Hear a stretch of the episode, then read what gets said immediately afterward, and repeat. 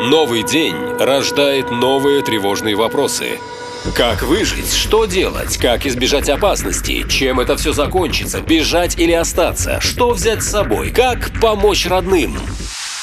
На все эти вопросы тяжело найти настоящие, правдивые ответы. Но мы сумели. Каждый день настоящий полковник предельно откровенно отвечает на ваши самые страшные вопросы. Отвечает полковник. Что означает повышение учетной ставки? Значит, объясняю просто на пальцах, упрощая. Не надо мне там в комментариях сейчас ну, что-то дописывать, дотыкивать, что там ты здесь неправда, а вот тут вот сотые процента не учтены.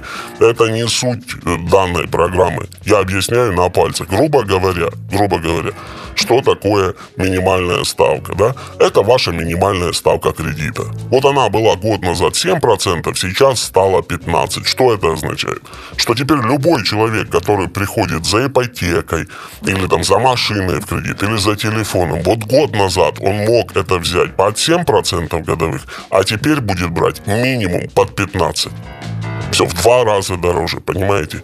А вот те люди, которые взяли свои ипотечные кредиты э, на условиях плавающей ставки, да, вот те люди, если они год платили 7%, сейчас они будут платить 15%, два раза больше. Это больно, это дорого, но стране нужны ваши деньги, вы ничего с этим не поделаете. Вот. И ну, для тех из вас, кто заботится о детях, о своем благополучии, э, посмотрите, сейчас у нас ситуация сравнялась с ситуацией на Украине. На Украине процентная ставка 16, у нас будет банковская 15, понимаете, фактически один в один.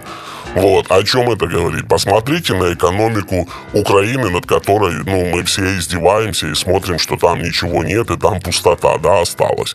И у них 16%, а у нас все процветает и 15%. Нет, приблизительно такое же состояние в экономике у нас, как и у Украины. Ничего с этим не поделать. Это факт. Это учетная ставка все показывает.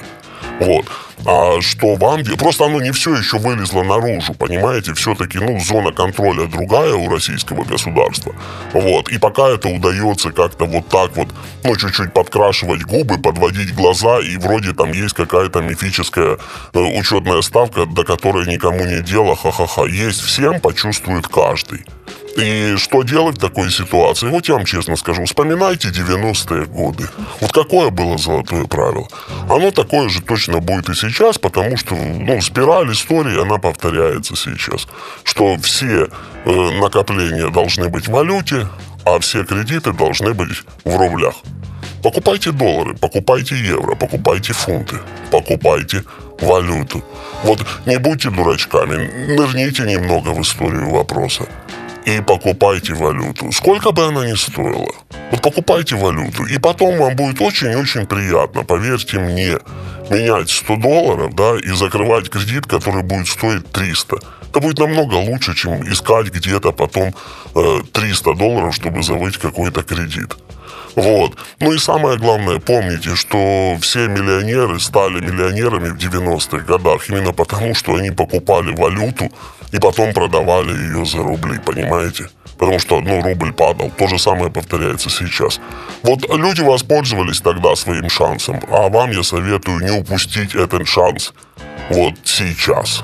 Потому что такое бывает раз в 30 лет. Наша лента. Веселим, сообщаем, удивляем.